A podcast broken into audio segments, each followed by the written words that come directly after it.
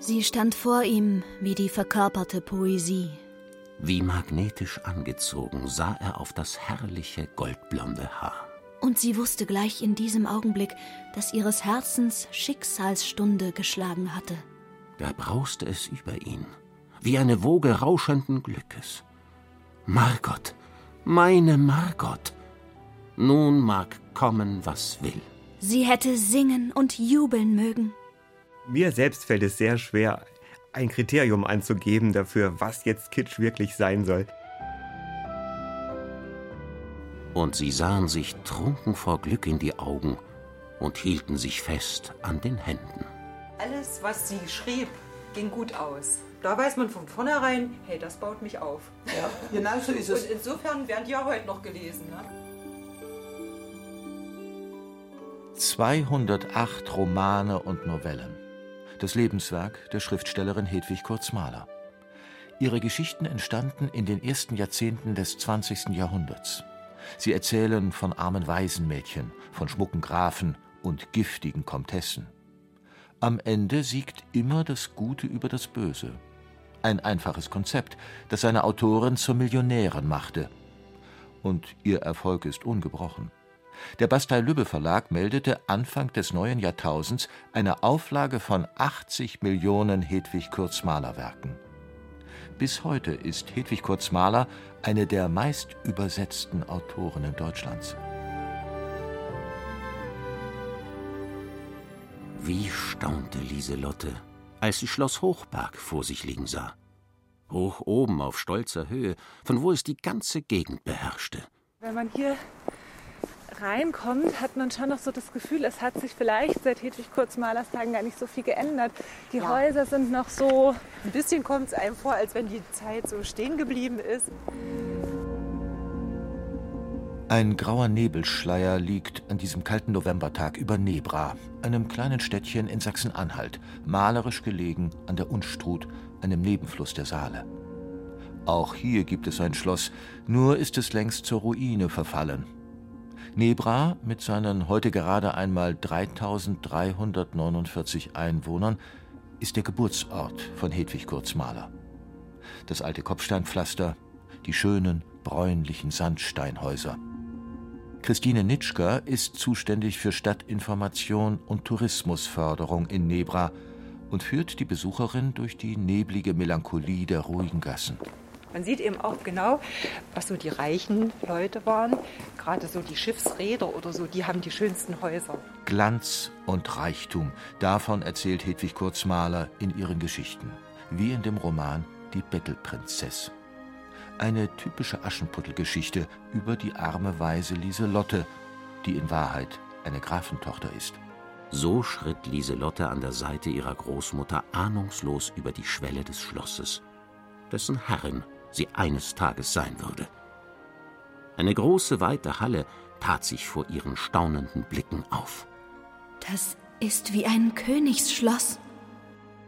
Hedwig Kurz-Mahler kam in der Laternengasse in Nebra zur Welt. In der Laternengasse. So. Und das auffälligste Haus, das kleinste und ein bisschen schäbigste ist das Geburtshaus, ja. Ist nun mal so, wie es ist. Dieses kleine gelbe Häuschen ist das Hedwig Kurz Maler Geburtshaus. Ja. Hier kommt die Autorin am 18. Februar 1867 als Tochter von Henriette Mahler zur Welt. Unehelich. In den Augen der damaligen Gesellschaft ist die kleine Ernestine Mahler, die sich später Hedwig nennen wird, ein Kind der Schande. Heute ist Nebra stolz auf seine uneheliche Tochter Hedwig Kurzmaler. Und schon sind wir im Heimathaus angekommen. Kurzmalers Geburtshaus ist bis heute bewohnt. Mehr über die Autorin erfährt man in dem nur wenige Schritte entfernten Heimatmuseum von Nebra. Das liebevoll restaurierte alte Haus birgt viele Schätze. Ihre Sammlerin und Hüterin ist Roswitha Hartmann, eine stattliche Frau von 78 Jahren. Das ist das Hedwig Gotzmaler Archiv. Gucken Sie sich das erste Mal um. Das ist Schreibmaschine von Hedwig Gotzmaler. Das ist die Familienbibel. Die habe ich jetzt vor kurzem erst gekriegt, vor nicht einmal drei Wochen. In dem kleinen Stübchen ist eine riesige Sammlung zu Leben und Werk der Kurzmaler zusammengestellt. Gemälde, Fotoalben, amtliche Dokumente, Tagebücher, Briefe, das Ballhandtäschchen der Bestsellerautoren und natürlich ihre Bücher, alle 208 in unterschiedlichen Ausgaben. Die wilde Ursula. Der Scheingemahl. Sei nicht böse, Regina. Vergib, Lori. Ein Großteil der Leserschaft werden sicherlich Frauen gewesen sein, aber zum Teil auch Männer, ganz eindeutig. Denn diese Romane sind ja auch spannend. Einige der Liebesromane sind zum Teil auch Kriminalliteratur. Der Literatur- und Medienwissenschaftler Dr. Thomas Küpper von der Universität Duisburg-Essen ist einer jener Wissenschaftler, die sich auf ganz ernsthafte Weise den Werken der oft belächelten Königin des Kitsch-Romans nähern. Ich kann nur alle dazu einladen, diese Romane zu entdecken. Das lohnt sich wirklich, denn die gehen nicht auf in den üblichen Zuordnungen, Klischees. Eine Fotografie aus dem Jahre 1900 zeigt die 33-jährige Hedwig Kurz-Mahler. Eine schöne Frau mit dunklem Haar und hellen, träumerischen Augen. Und genau das ist die Person, die mich seit vielen Jahren interessiert. Also als Person auch, aber vielmehr ihr Leben. Erklärt Brigitte Hartmann. Sie trägt nur zufällig denselben Nachnamen wie die Leiterin des Nebraer Heimathauses Roswitha Hartmann.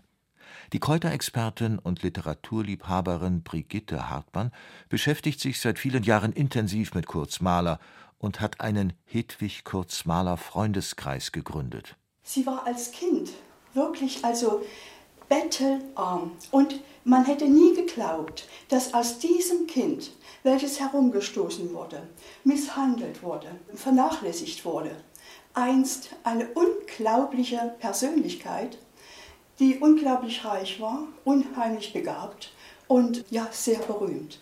Das hätte sie selber nicht geglaubt und auch nicht gedacht. Die unehelich geborene Ernestine Mahler kommt früh zu Pflegeeltern. Die quälen und misshandeln das kleine Mädchen. Doch dann hat Ernestine Glück. Sie wird Kostkind bei einer neuen Familie, dem Schuster-Ehepaar Birkner aus Weißenfels im heutigen Sachsen-Anhalt. Zu essen gibt es bei den Birkners nicht viel, doch der Birknerhahn, wie der Schuster im Ort genannt wird, hat viel Verständnis für den geistigen Hunger seiner Pflegekinder. Er erzählt ihnen historische Anekdoten, Märchen und Legenden. Die Fantasie der kleinen Ernestine ist geweckt. Es war dann so, dass eines Tages ein Zirkus nach Weißenfels kam und die kleine Ernestine war so aufgeregt. Sie wollte unbedingt dorthin und hat auch tatsächlich zehn Pfennig bekommen vom Onkel Birknerhahn, um sich die Veranstaltung anzuschauen. Begeistert war sie dort, total begeistert. Da gab es eine Kunstreiterin, die Hedwig hieß. Die hatte ein echt goldenes Röckchen an und äh, Flimmer und Plüsch und alles Mögliche. Das muss doch wohl alles echt gewesen sein. Ernestine will ab jetzt Hedwig heißen. Hedwig sowie die schöne Zirkusartistin. Henriette Mahler holt die 14-jährige Hedwig überraschend zu sich und den jüngeren Halbbrüdern nach Leipzig. Insgesamt 40 Mal wechselt Hedwigs Mutter die Adresse. Und immer wohnen sie und die Kinder in Leipzigs Bordellgassen. Ob die Mutter wirklich als Prostituierte arbeitete, bleibt jedoch im Bereich der Vermutungen. Hedwig Kurz-Mahler verschleiert später ihre Jugend bei der Mutter in Leipzig. Stattdessen erzählt sie oft und gern von ihrer ersten Anstellung. Mit 15 Jahren wird Hedwig Betreuerin einer reichen, gichtkranken alten Dame. Das Mädchen, das ja kaum Schulbildung hat, liest ihrer betagten Dienstherrin aus der beliebten Zeitschrift Die Gartenlaube vor und wird mit den Trivialromanen der damaligen Erfolgsschriftstellerin Eugenie Marlet vertraut. Das Herz der fantasievollen Hedwig hat Feuer gefangen. In der Leihbibliothek verliebt sie sich in die großen Altmeister Goethe und Schiller. Ihr ist klar, sie will schreiben. Doch erstmal bleibt das Schreiben ein Zeitvertreib, für den Mutter und Halbbrüder sie auslachen. Mit 17 Jahren heiratet Hedwig den Dekorationsmaler Fritz Kurz. Eine Liebesheirat. Zwei Töchter werden geboren. Das Geld ist immer knapp. Erst als Fritz eine verantwortungsvolle Stellung bei einer großen Firma in Chemnitz angeboten bekommt, geht es plötzlich steil bergauf. Hedwig ist kein Kind der Schande mehr. Sie und ihr Mann gehören jetzt zu den besseren Leuten von Chemnitz. Man gab auch Feste in der Familie Kurz. Und eines Tages kam ein Redakteur, der war auch eingeladen und sagte: Schöne Frau, Wissen Sie, dass Sie Dichteraugen haben? Der Spott reizte mich. Erinnert sich Hedwig Kurzmaler Jahre später. Ich wurde rot und trotzig und stieß hervor, ich schreibe ja auch. Der Tausend! Das muss ich zu lesen bekommen. Hedwig gibt dem Redakteur eines ihrer Manuskripte. Am nächsten Tag rief man mich ans Telefon. Mein Herr Spötter war am Apparat. Kleine Frau, Sie haben mir eine schlaflose Nacht bereitet.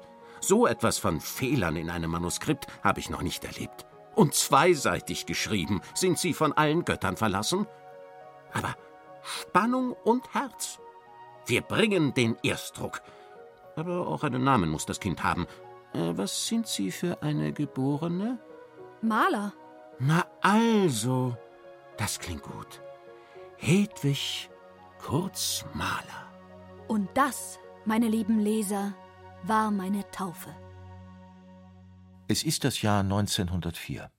Hedwig Kurzmaler ist 37 Jahre alt, als sie beginnt, romantische Fortsetzungsromane für Zeitungen zu schreiben. Die Nachfrage ist groß, der Zeitungsmarkt boomt. Hedwig Kurzmalers Fortsetzungsromane machen die Leser süchtig. Das Konzept immer gleich. Ein Mann und eine Frau hegen Zuneigung füreinander. Sie ist häufig eine mittellose Waise, er nicht selten ein vermögender Adelspross. Beide müssen nun verschiedene Hürden überwinden. Dann spitzt sich eine Sache durch verschiedene Querelen zu. In der Mitte gibt es dann die Auflösung oder die Entwirrung des Konfliktstoffes und zum Schluss dann das Happy End. Und das bedeutet Hochzeit. Im Hedwig Kurzmaler Archiv in Nebra steht heute die Originalschreibmaschine der Bestsellerautorin. Hedwig Kurzmaler schreibt täglich und unermüdlich. Im Schnitt fünf Romane pro Jahr. 1914 bricht der Erste Weltkrieg aus. Viele männliche Schriftsteller, wie Thomas Mann, lassen sich anfangs von der Kriegseuphorie anstecken anders Hedwig Kurzmaler. Ihren weiblich-kritischen Blick auf das Weltgeschehen macht sie in dem 1916 mitten im Krieg erschienenen Roman Der tolle Hassberg deutlich. Die Erregung der Menschen erschütterte sie wohl, aber an ihrer Begeisterung konnte sie nicht teilnehmen. Draußen flammte die Begeisterung immer höher empor. Noch bis zum Abend hörte man die Menge patriotische Lieder singen. Der Krieg war wirklich da. Doch Hedwig Kurzmaler ist auch eine Kriegsgewinnlerin. Ihre neuen Fans, die deutschen Soldaten an der Front.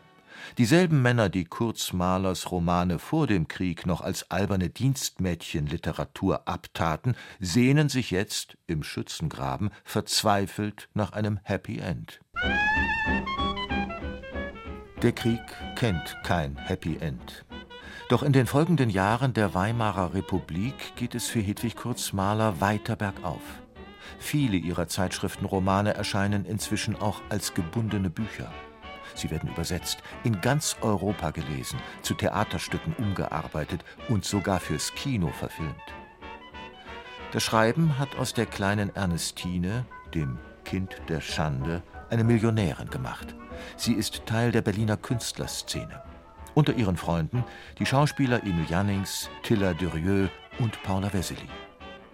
Hedwig Kurzmaler ist beliebt, weil sie warmherzig ist und bescheiden. Sie bildet sich gar nicht erst ein, eine große Literatin zu sein. Sie ist einfach nur glücklich, mittanzen zu dürfen im flirrenden Künstlerreigen der Weimarer Republik. Furzmaler, Kotzmaler. So nennen sie ihre Kritiker unter ihnen Journalisten, Schriftstellerkollegen und Künstler. Der Vorwurf, Hedwig Kurzmaler schreibt übelsten Kitsch, unrealistische Märchen zur Volksverdummung. Aber was macht diese Romane eigentlich zu Kitsch? Zum einen wäre da sicher Hedwig Kurzmalers Ausdrucksweise, blumig und süßlich und oft auch klischeehaft abgedroschen. Dabei immer an die Gefühlsseite des Lesers appellierend, nicht an seinen Verstand. Dazu kommen die stets in einem Happy End mündende märchenhafte Handlung und die eher holzschnittartigen Charaktere. Auch wenn die weiblichen Hauptfiguren oft arme Waisen sind und ihre Gegenspielerinnen nicht selten reiche Zicken, ernsthafte Kritik an der Klassengesellschaft oder gar einen revolutionären Gegenentwurf zu den herrschenden Zuständen findet man bei Kurzmaler nicht. Diese Mischung macht aus ihrer Literatur Kitsch. Aber ist es wirklich so einfach? Denn was eine Gesellschaft als Kitsch einstuft, das hängt immer auch von der jeweiligen Zeit ab und von jenen Personen, die in Sachen guter Geschmack gerade tonangebend sind, erklärt der Germanist Dr. Thomas Küpper. Mir selbst fällt es sehr schwer, ein Kriterium anzugeben dafür, was jetzt Kitsch wirklich sein soll. Ich selbst halte mich da lieber etwas heraus und stelle nur fest, wozu der Begriff Kitsch eigentlich dient. Nämlich mich interessiert, warum Leute eigentlich andere Werke verurteilen als kitschig. Der Kitschbegriff dient ja ganz stark dazu, Positionen aus dem Bereich der Literatur herauszudrängen, sie zu disqualifizieren, so dass sie verachtet werden, ausgegrenzt werden.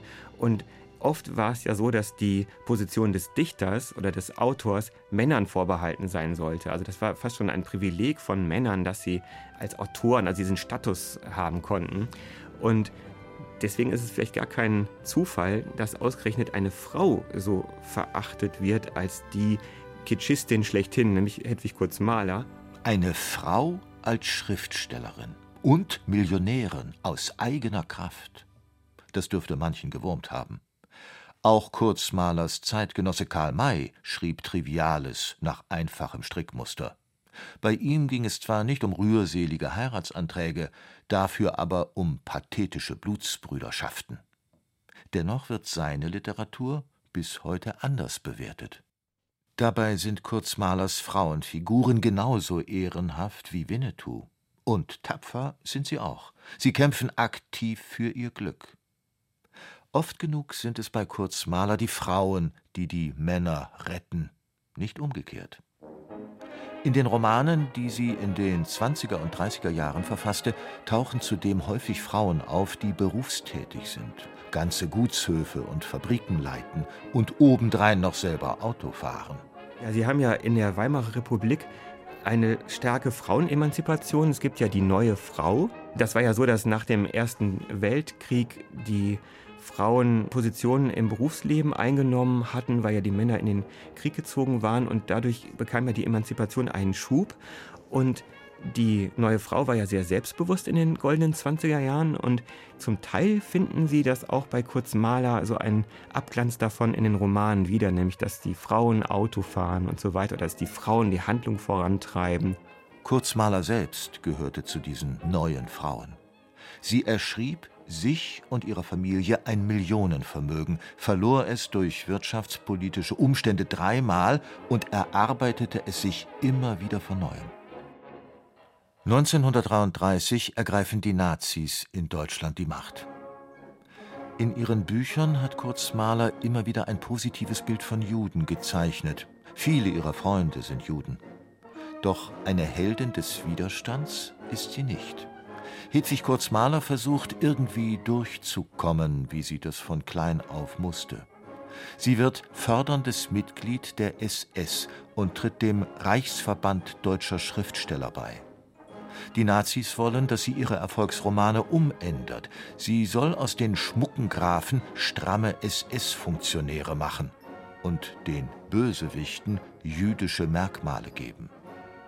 Sie weigert sich und geht in die innere Emigration.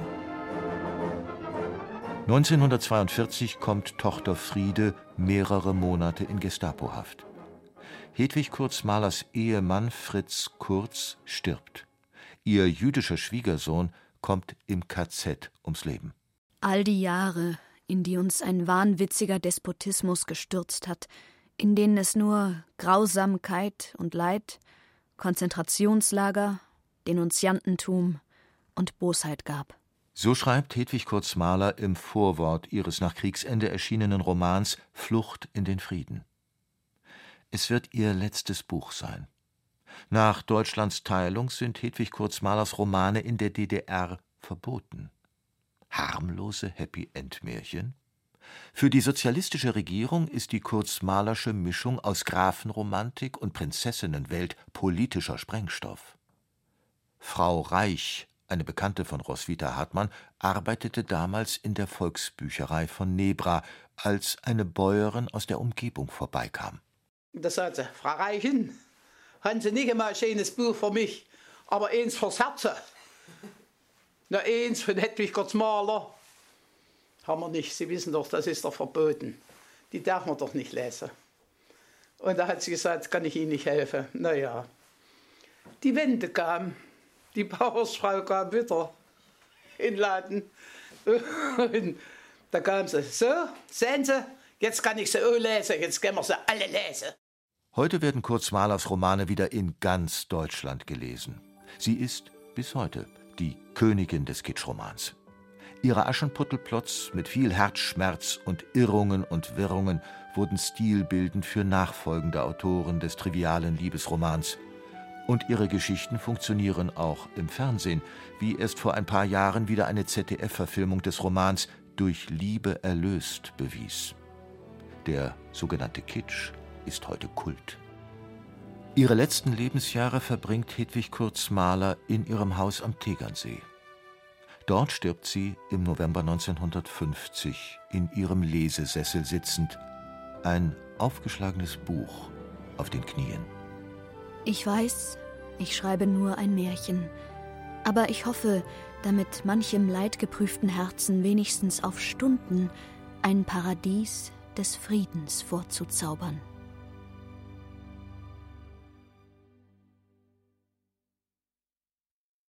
Sie hörten Hedwig Kurz-Mahler. Was heißt hier Kitsch? von Isabella Arcucci. Es sprachen Andreas Neumann, Laura Mehr und Hans-Jürgen Stockerl. Technik Lydia Schön-Krimmer. Regie Petra Hermann. Eine Sendung von Radio Wissen.